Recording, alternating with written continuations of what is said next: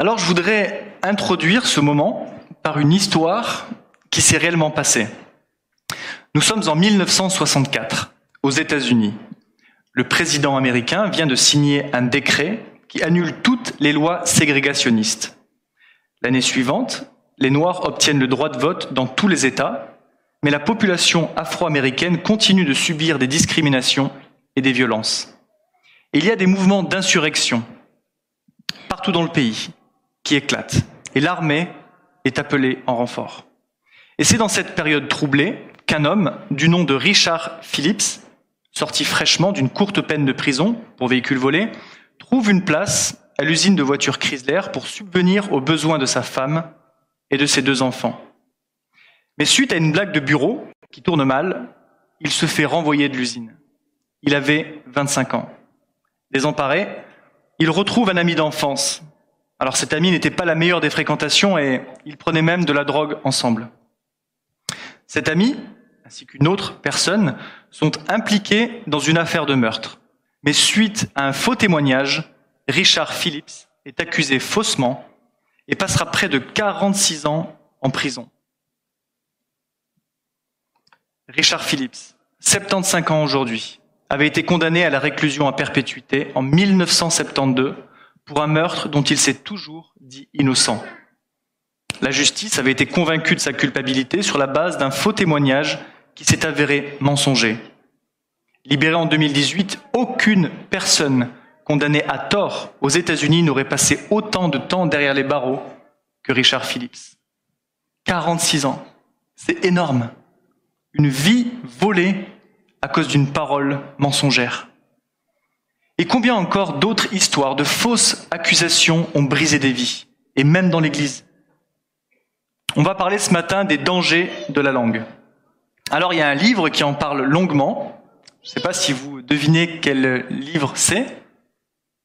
On a pu en parler un petit peu ce matin. C'est le livre de Jacques. Et là, je voudrais faire un petit clin d'œil à mon groupe de croissance parce que nous, on a très longuement lu ce livre de Jacques. Si vous voulez savoir ce que c'est que la persévérance, je vous encourage à aller voir Pascal ou Manuel et vous diront combien de fois ils l'ont lu. Les mots sont puissants pour changer le cours de l'histoire, mais aussi pour changer les autres, pour leur bien ou pour leur mal. Chacun d'entre vous, ce matin, avec juste quelques mots, vous avez le pouvoir de me démolir. Chacun d'entre vous avait ce pouvoir-là. Mais vous avez également aussi la possibilité, par quelques mots, d'ensoleiller ma journée, de m'encourager, d'avoir des paroles édifiantes. On a tout ce pouvoir par notre langue de faire du bien ou de faire du mal, d'édifier ou de détruire. Et c'est un sujet que j'ai à cœur, non pas parce que j'excelle dans ce domaine, mais au contraire parce que ma langue me joue souvent des tours. Et je voudrais qu'on puisse euh, se pencher ensemble ce matin sur l'épître de Jacques. Alors, juste pour resituer brièvement le contexte, Jacques, c'est le frère de Jésus. Ils ont grandi dans la même famille, et c'était un responsable de l'église de Jérusalem. Il a écrit cette lettre 15 ou 20 ans après la mort et la résurrection de Jésus. Cette lettre s'adressait à des chrétiens qui étaient en but à l'opposition et qui souffraient d'injustice sociale. Ils étaient traînés devant les tribunaux, en proie aux insultes, et Jacques avait peur que certains se découragent et fassent des compromis avec le monde. Et il écrit donc cette lettre très pratique pour corriger, instruire, avertir et encourager les lecteurs à traduire leur foi dans leur vie et dans leur comportement de tous les jours. Si on est honnête ce matin, il n'y en a pas un seul d'entre nous qui puisse dire non, moi j'ai aucun problème avec ma langue. On est tous en proie à des luttes constantes avec notre propre langue. Et parmi les différents thèmes qu'aborde Jacques tout au long de son épître, c'est au chapitre 3 qu'il traite de l'usage de la parole. Et je vous propose donc d'ouvrir vos Bibles dans ce chapitre 3, et on va se concentrer sur les douze premiers versets. Alors, je l'affiche, mais si vous pouvez malgré tout prendre vos Bibles, euh, que ce soit sur le smartphone, une version papier, pourquoi est-ce que je dis ça? C'est que ça, c'est affiché en version Louis II, et vous aurez probablement, vous, une version qui va être différente de la mienne. Et l'avantage, quand moi je vais lire et que vous aurez une version différente, c'est que votre cerveau, quand il va voir ces petits décalages, il va peut-être comprendre certaines subtilités. C'est toujours très intéressant d'avoir plusieurs versions pour mieux comprendre un texte. Alors je vous laisse le temps de prendre Jacques chapitre 3 et les douze premiers versets.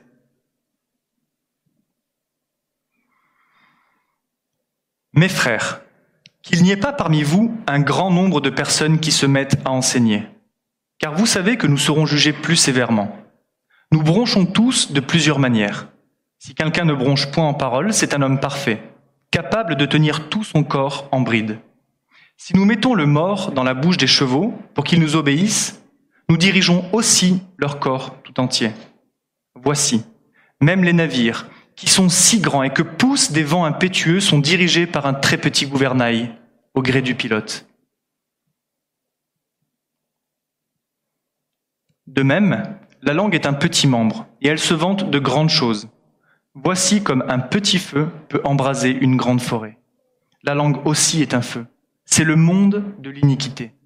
La langue est placée parmi nos membres, souillant tout le corps et enflammant le cours de la vie, étant elle-même enflammée par la géhenne.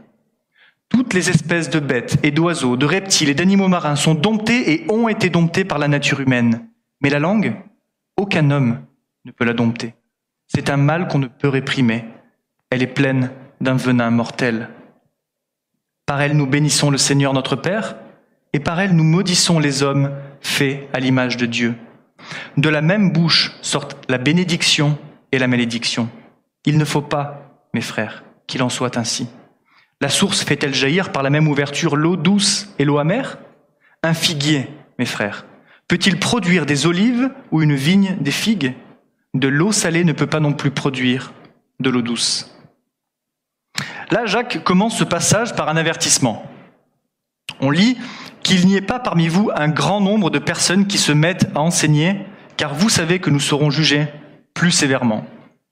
En fait, c'était assez tendance à l'époque de Jacques de vouloir être prédicateur. Être docteur de la loi, c'était une marque de distinction et ces docteurs jouissaient d'une certaine réputation.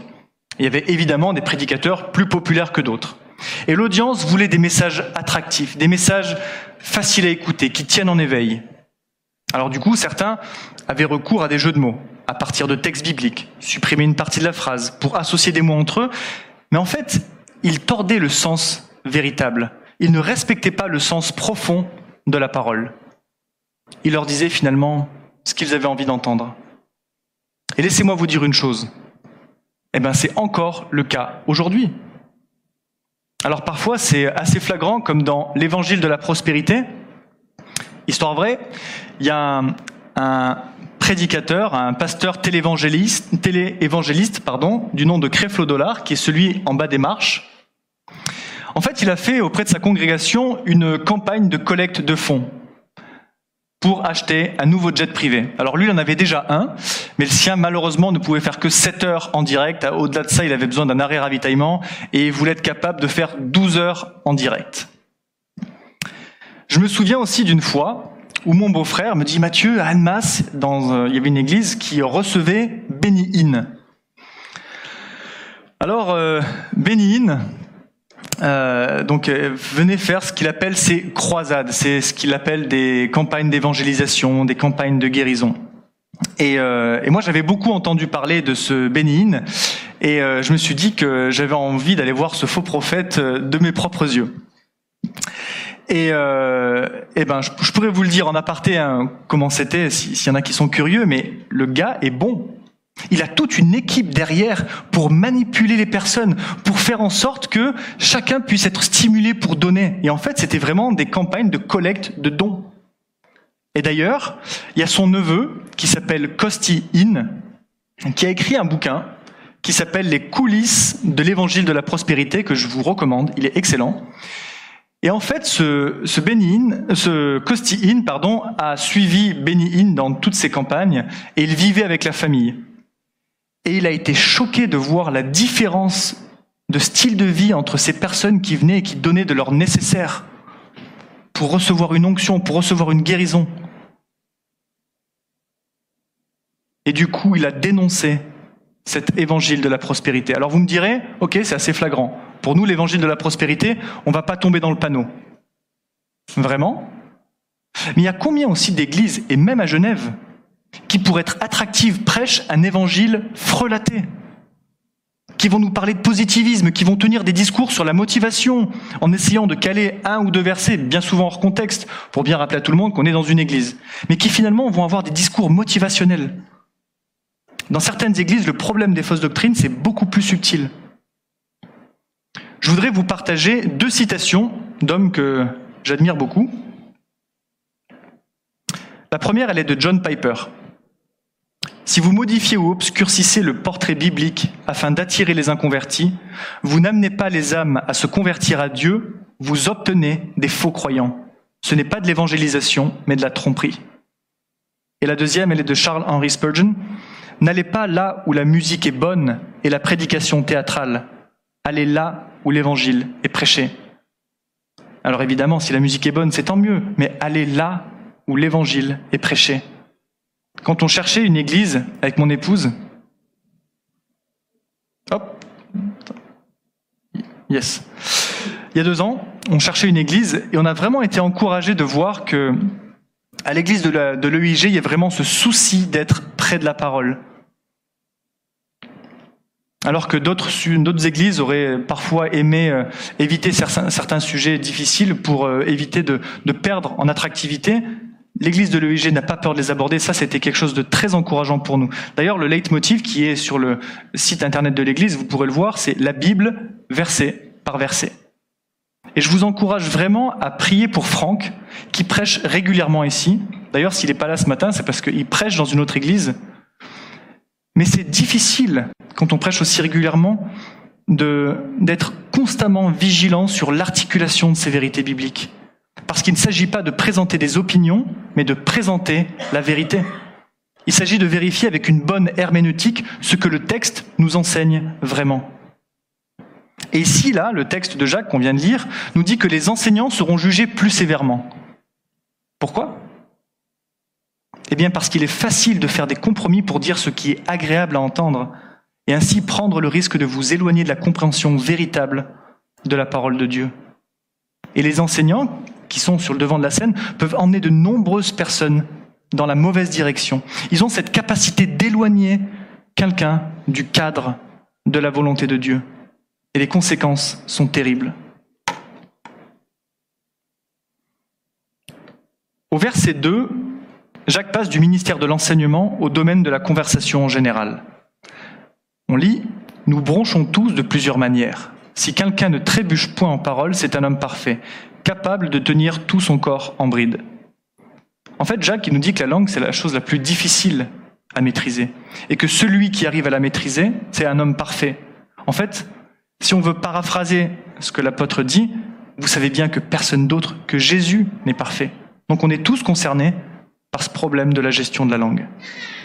Et Jacques va utiliser six illustrations pour expliquer trois principes fondamentaux de ce qu'est réellement la langue et de ce qu'elle peut faire. Et on voit ce premier principe au verset 3 et 4. Si nous mettons le mort dans la bouche des chevaux pour qu'ils nous obéissent, nous dirigeons aussi leur corps tout entier.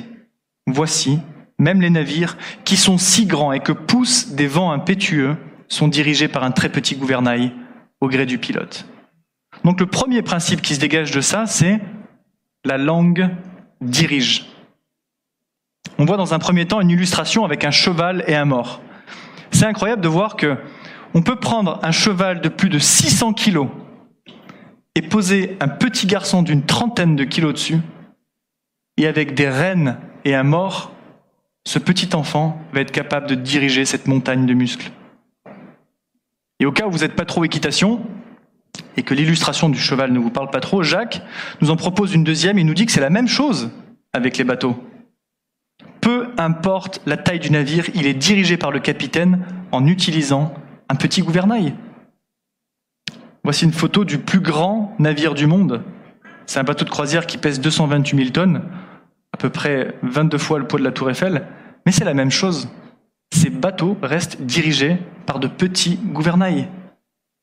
Ce que Jacques est en train de nous dire, c'est que ce tout petit organe, la langue, contrôle la direction de nos vies. Et ça peut changer notre façon de parler, ça peut radicalement changer le cours de notre vie. Si on passe du temps à prononcer des paroles dures, des critiques, des paroles amères, alors on va vivre une vie qui va être dirigée par l'amertume. Mais si, au contraire, on passe du temps à prononcer des paroles pleines de compassion, pleines de bonté, pleines d'amour, de bienveillance, des paroles qui édifient, alors là, on va avoir une vie qui va être édifiante. Notre façon de parler à Dieu, notre façon de nous parler à nous-mêmes, de parler aux autres, influence considérablement le cours de notre vie. Parce que les mots ont le pouvoir de changer le cours de notre vie. Quand on se trouve devant le maire, avec notre fiancé à côté, et qu'on dit oui, je le veux, ça change le cours de notre vie. Si on se retrouve devant le tribunal et que le juge dit non coupable, ça change le cours de notre vie. Si on est devant le docteur, après une longue période de, euh, maladie, comme par exemple euh, le cancer, et que le docteur vous regarde et vous dit, euh, écoutez, on a fait tous les tests et on peut vous affirmer avec certitude que vous n'avez plus le cancer. Ça change le cours de votre vie. Si vous êtes face à la tentation et que vous sentez le souffle de l'ennemi sur votre nuque, et que comme Joseph, face à la femme de Potiphar, vous dites non, ça change le cours de votre vie. Si vous avez reçu un appel de Dieu et que vous répondez Seigneur, me voici, là vous changez pas simplement de direction, mais vous changez de destinée. Vous changez le cours de l'éternité. Je vous propose de regarder dans Proverbe au chapitre 18, verset 21, qui nous dit que la vie et la mort sont au pouvoir de la langue. Nos mots ont de l'importance et on les néglige bien trop souvent. Les mots peuvent changer nos livres d'histoire. Mettez des paroles pleines de venin dans la bouche d'Hitler et vous obtenez une guerre mondiale. Mettez des paroles pleines de l'amour de Dieu dans la bouche de Billy Graham ou Martin Luther et vous verrez des vies transformées. La vie et la mort sont au pouvoir de la langue. Si votre bouche est remplie des promesses de la parole de Dieu, de l'amour de Dieu qui déborde de votre cœur, alors vous appliquez ce que Dieu nous dit dans Colossiens au chapitre 3 et au verset 17. Et quoi que vous fassiez, en parole ou en acte, faites tout au nom du Seigneur Jésus, en exprimant par lui votre reconnaissance à Dieu le Père. Donc si on paraphrase ce verset, quoi qu'on fasse, quoi qu'on dise, quoi qu'on écrive, quoi qu'on poste sur les réseaux sociaux, nous ne devrions pas avoir honte de signer en bas de la page Matthieu, disciple de Jésus. Évidemment, là, vous mettez votre prénom. On doit se poser la question dans chaque situation où on dit, où on écrit, où on poste quelque chose, parce qu'aujourd'hui, les réseaux sociaux, c'est devenu cette plateforme immense où, chacun peut exprimer son avis, mais en tant que chrétien et en tant que disciple du Seigneur Jésus, on doit se poser cette question, est-ce que ça représente Jésus-Christ et est-ce que ça reflète son amour dans ma vie? Quoi que vous fassiez, faites tout au nom du Seigneur Jésus. on va voir maintenant, au travers de deux illustrations que nous propose Jacques, que la langue amène la destruction. Et donc ce deuxième principe qui se dégage, c'est que la langue détruit. Ça commence à partir du verset 5. De même, la langue est un petit membre et elle se vante de grandes choses. Voici comme un petit feu peut embraser une grande forêt. La langue aussi est un feu. C'est le monde de l'iniquité. D'ailleurs, dans la version parole de vie, c'est là que le mal habite. La langue est placée parmi nos membres, souillant tout le corps et enflammant le cours de la vie, étant elle-même enflammée par la géhenne. Et dans la version second 21, étant elle-même enflammée par l'enfer. Donc là, Jacques, il nous met en garde. Il laisse plus planer le doute. La langue est un feu. Elle est dangereuse. Elle souille le corps. Et ça fait écho à un autre verset qu'on peut trouver dans Matthieu au chapitre 15, verset 18-19. Mais ce qui sort de la bouche vient du cœur. Et c'est ce qui souille l'homme, car c'est du cœur que viennent les mauvaises pensées, les meurtres, les adultères, les impudicités, les vols, les faux témoignages, les calomnies. Notre langue peut être enflammée par l'enfer. C'est fou, ma langue, là maintenant, tout de suite, pourrait être enflammée par l'enfer. Qu'est-ce qui veut dire Jacques au travers de ça? Que Satan lui-même pourrait influencer ce que j'ai à dire. La parole qui sort de cette bouche pourrait venir tout droit de l'enfer. C'est ça que nous dit le texte. Et à chaque fois que j'utilise ma langue pour critiquer quelqu'un, devinez qui essaye d'influencer ma langue? C'est l'enfer. À chaque fois que j'utilise ma langue, non pas pour rendre gloire à Dieu, mais pour me rendre gloire à moi-même, qui cherche à la contrôler? Satan. À chaque fois que j'enseigne quelque chose de faux, quelque chose qui va à l'encontre de la parole, de qui est-ce que ça vient? De l'ennemi. Vous vous rappelez quand Jésus a dit à ses disciples qu'il allait être crucifié, qu'il allait mourir et qu'il allait ressusciter le troisième jour, c'est dans Matthieu 16, là Pierre ouvre sa bouche et dit quelque chose qui peut paraître quand même assez gentil. Non Seigneur, tu ne mourras pas, jamais. Mais qu'est-ce que lui répond Jésus à ce moment-là Arrière de moi qui?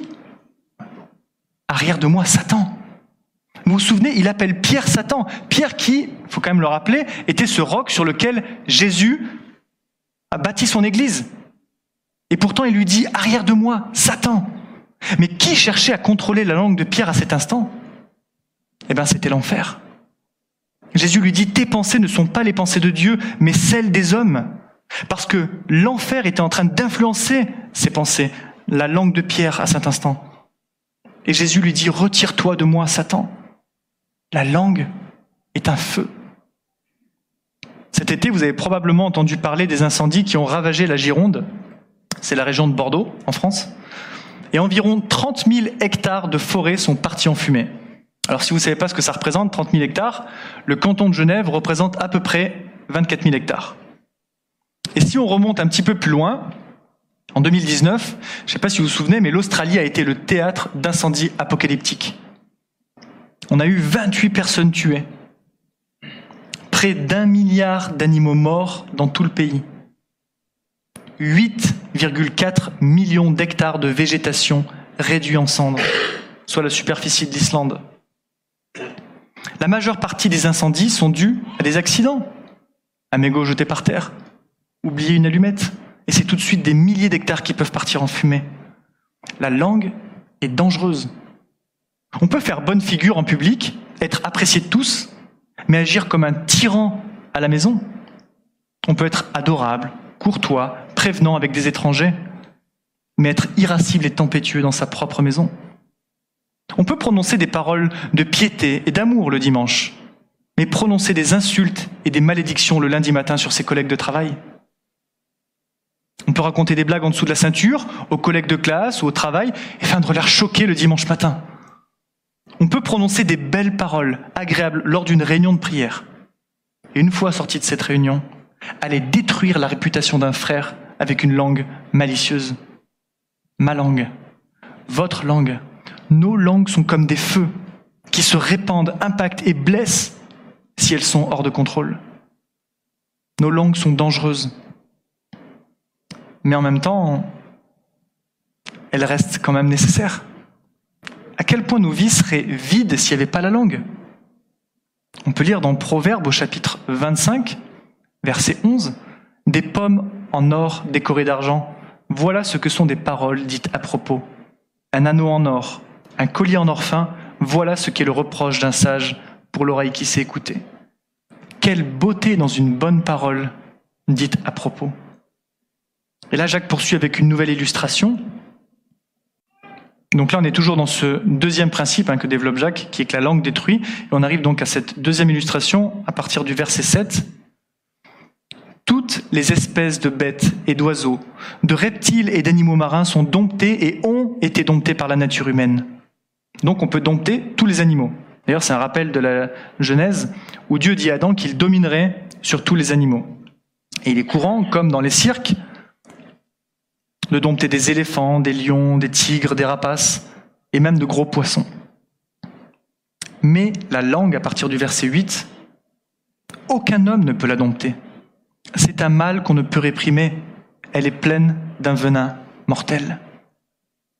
Cette langue que Dieu nous a donnée, afin qu'on l'utilise jusqu'à la fin de notre vie, pour le servir dans le ministère, pour le glorifier, est cette même langue qui peut détruire un de nos enfants ou briser le cœur de notre épouse, ruiner notre ministère ou abîmer notre réputation. La langue est, humainement parlant, indomptable. Et du coup, bah, il serait légitime de se poser sérieusement la question, mais si personne ne peut maîtriser la langue, à quoi bon se donner la peine d'essayer? Et même si on ne peut pas maîtriser complètement la langue, on peut au moins apprendre à diminuer les dégâts qu'elles peuvent produire. Et vaut mieux combattre un feu qu'en allumer d'autres. Et pour bien parler, il ne suffit pas non plus d'employer les mots justes au bon moment, il faut aussi savoir se taire au bon moment et écouter. Et Jacques plaide pas non plus pour le silence, mais pour le contrôle de la langue. Si vous quittez l'église ce matin en pensant qu'il vaut mieux rester silencieux, alors on est passé à côté du texte. Jacques, il dit plutôt, quand je dis quelque chose, quelles sont réellement mes motivations? Est-ce que c'est édifiant? Et c'est valable aussi pour nos activités online? Quand nous sommes sur les réseaux sociaux, on peut actualiser ce que Jacques dit, et en gros, il nous encourage à tourner sept fois nos doigts au-dessus de notre clavier avant de poster quoi que ce soit. Jacques aborde les problèmes de communication dans chacun des chapitres de son épître. Mais ce n'est pas le seul qui parle de la langue. Il y en a beaucoup d'autres, notamment dans le livre des Proverbes, qui abondent en conseils et en mise en garde. Alors il y en avait beaucoup, je vous en ai sélectionné quelques-uns. Premier passage dans Proverbes au chapitre 21, verset 23. Celui qui surveille sa bouche et garde sa langue en bride préserve sa vie de bien des tourments. Proverbe 17, 27. Celui qui met un frein à ses paroles possède la connaissance. L'homme à l'esprit calme fait preuve d'intelligence. Proverbe 18, 2. Le sot ne se soucie guère de réfléchir. Il ne demande qu'à faire étalage de son opinion. Proverbe 15, 28. Le juste réfléchit bien avant de répondre, mais les répliques rapides des méchants répandent le mal. Proverbe 10, 20. La langue du juste est un argent affiné, mais le cœur des méchants ne vaut pas grand-chose. Proverbe 16, 27. Les paroles du pervers sont comme un feu dévorant. Et Proverbe 15, 26. Les pensées mauvaises sont en horreur à l'Éternel, mais les paroles agréables sont pures à ses yeux. Intéressant. Et la liste est encore longue. J'ai recensé 96 versets qui parlent de la langue. Et on arrive à ce troisième principe, qui est que la langue révèle. À partir du verset 9, on lit Par elle, nous bénissons le Seigneur notre Père, et par elle, nous maudissons les hommes faits à l'image de Dieu. De la même bouche sortent la bénédiction et la malédiction. Il ne faut pas, mes frères, qu'il en soit ainsi. La source fait-elle jaillir par la même ouverture l'eau douce et l'eau amère? Un figuier, mes frères, peut-il produire des olives ou une vigne des figues? De l'eau salée ne peut pas non plus produire de l'eau douce. Ce matin, on vient de louer notre Seigneur et des paroles de bénédiction et de louange sont sorties de notre bouche. Alléluia, gloire à Dieu. Et puis ensuite, le, culte va se terminer, et puis on va rentrer chez soi, on va aller au parking, on va prendre sa voiture, et puis on va essayer de, sortir du parking. Il y a encore un idiot qui s'est mis devant nous et qui bloque tout le monde. C'est pas incroyable Il y a quelques minutes, on était en train de louer notre Seigneur, et là, on se retrouve en train de maudire quelqu'un. Et ça devient pire quand tu t'approches du rond-point, il y a encore quelqu'un qui a oublié de mettre son clignot qui vient de te couper la route. Et là, tu tiens plus en place. Et, ça, c'est la perte immédiate du salut. Ou alors quand tu essaies de, de, rentrer dans une voie d'insertion et que c'est dans les bouchons, il y, y a tout le monde qui, qui serre la voiture de devant et que toi, tu essaies de la regarder désespérément pour qu'il y ait quelqu'un qui te laisse une place et qu'il y a tout le monde qui t'ignore. Et là, tu commences à sortir des noms d'oiseaux et tu commences à parler en langue pendant quelques instants. Si seulement j'avais pas cet autocollant en forme de poisson. Là, franchement, ce que, je vous dis, c'est une petite confidence. Hein. Je profite qu'on est entre nous et que ça sort pas de cette salle, mais quand je suis dans ma voiture, j'ai un langage très coloré. Et euh, je suis bien content des fois que les portes de la voiture soient insonorisées. J'ai honte, je vous cache pas que j'ai honte. Mais c'est du... Alors, évidemment, c'était une blague. Hein. Je voudrais juste mettre les choses au clair. On ne perd pas son salut et le parler en langue n'a absolument rien à voir avec ce que je viens de dire c'est enregistré, je voudrais qu'on soit tous sur la même longueur d'onde. Mais c'est dur de maîtriser sa langue. Aucun homme ne peut dompter la langue, seulement Dieu. La Bible nous dit dans 1 Jean, au chapitre 4, verset 20-21, Si quelqu'un dit j'aime Dieu alors qu'il déteste son frère, c'est un menteur. En effet, si quelqu'un n'aime pas son frère qu'il voit, comment peut-il aimer Dieu qu'il ne voit pas? Or voici le commandement que vous avez reçu de lui.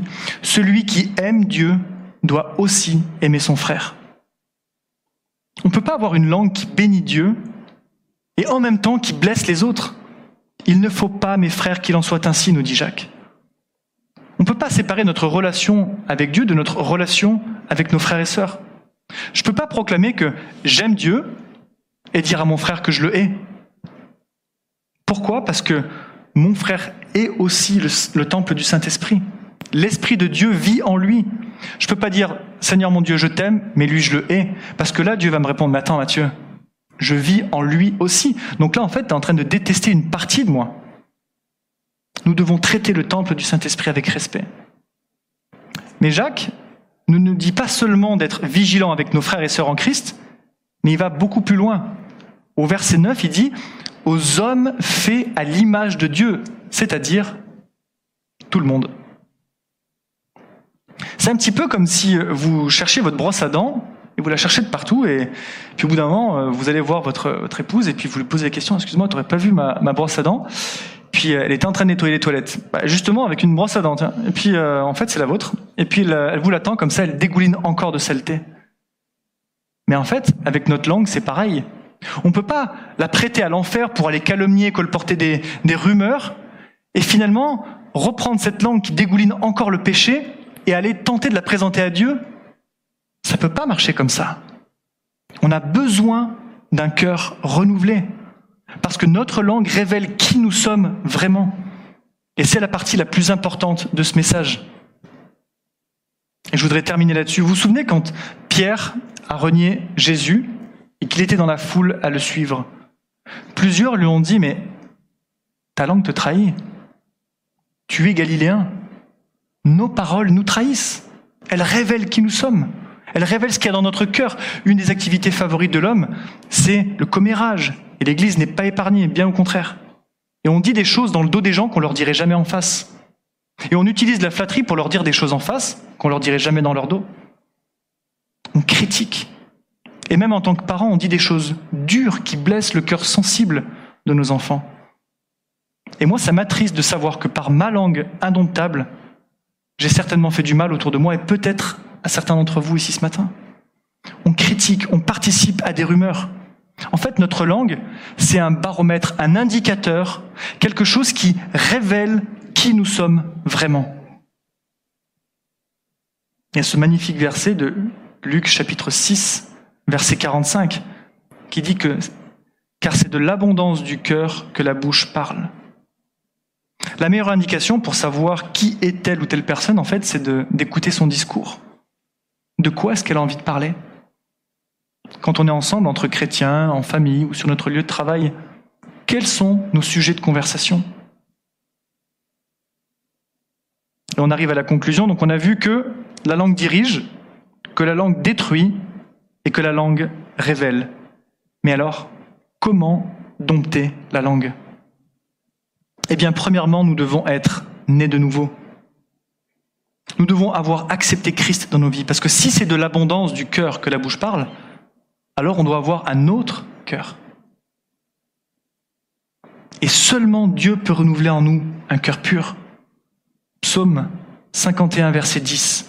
Ô Dieu, crée en moi un cœur pur, renouvelle en moi un esprit bien disposé.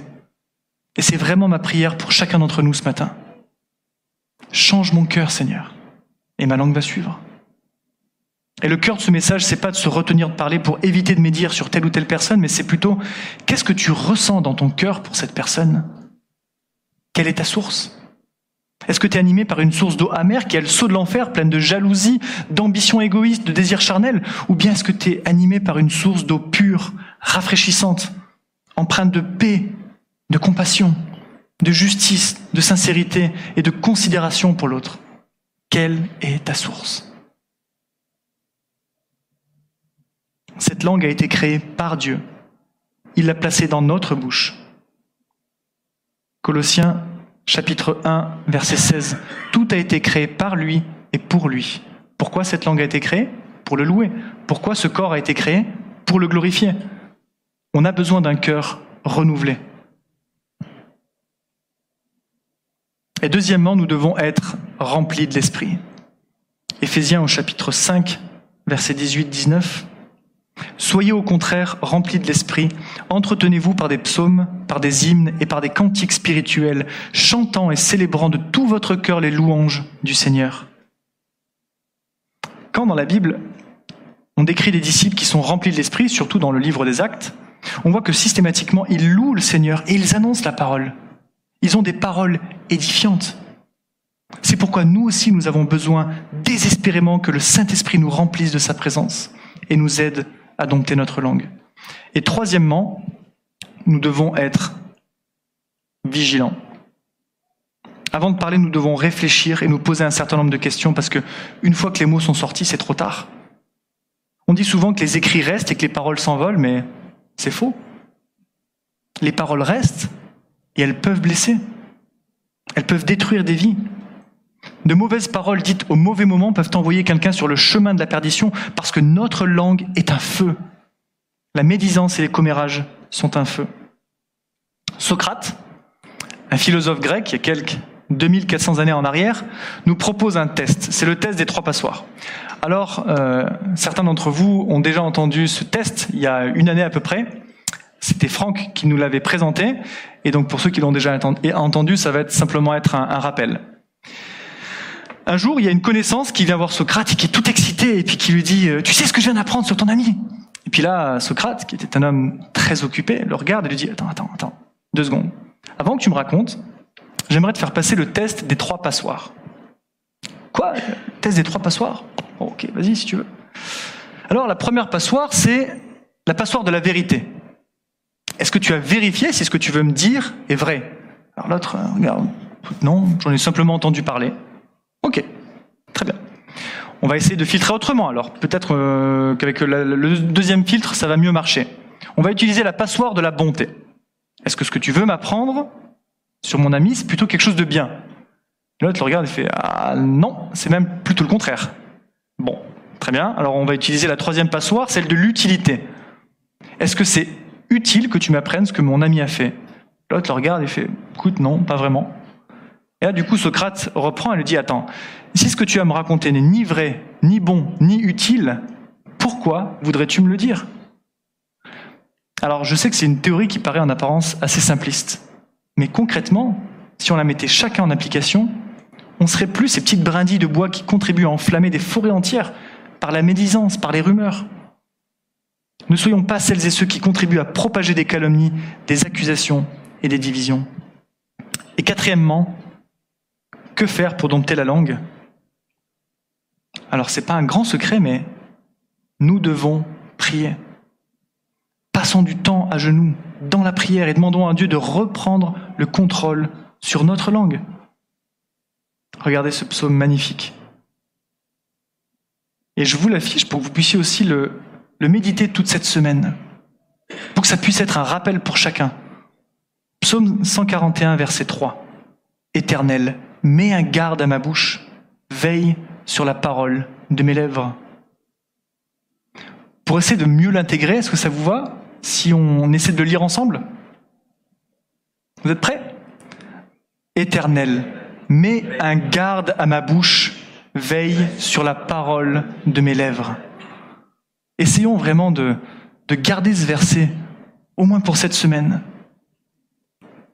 Et pour toi qui m'écoutes en présentiel ou derrière ton écran, et qui te bat tous les jours avec ta langue. Et tu réalises malheureusement que bien trop souvent, ta langue c'est un poison. Et que tu as toujours ce même cœur endurci qui t'empêche de changer. Et peut-être que finalement, ben, tu as jeté l'éponge et tu te dis, à quoi bon? On a vu tout à l'heure qu'il était question de reconnaître où est ta source. Est-ce que ta vie elle est dirigée par l'amertume? Est-ce qu'elle est influencée par l'enfer? Ou alors est-ce qu'elle prend sa source dans l'eau de vie pure, rafraîchissante que nous propose le Seigneur? Du temps de Jésus, il y avait une, femme qui vivait dans la honte. Elle avait une vie dissolue et elle allait même se cacher pour aller prendre de l'eau à un puits. Et Jésus rencontre cette, dame et lui dit, Celui qui boira de l'eau que je lui donnerai n'aura plus jamais soif. Et l'eau que je lui donnerai deviendra en lui une source d'eau qui jaillira jusque dans la vie éternelle. Si tu veux avoir un cœur renouvelé, alors place ta confiance dans celui qui a créé cette langue pour la mettre dans ta bouche. Et tu changeras pas simplement de direction, mais tu changeras de destinée. Et cette source d'eau qu'on vient de lire jaillira jusque dans l'éternité.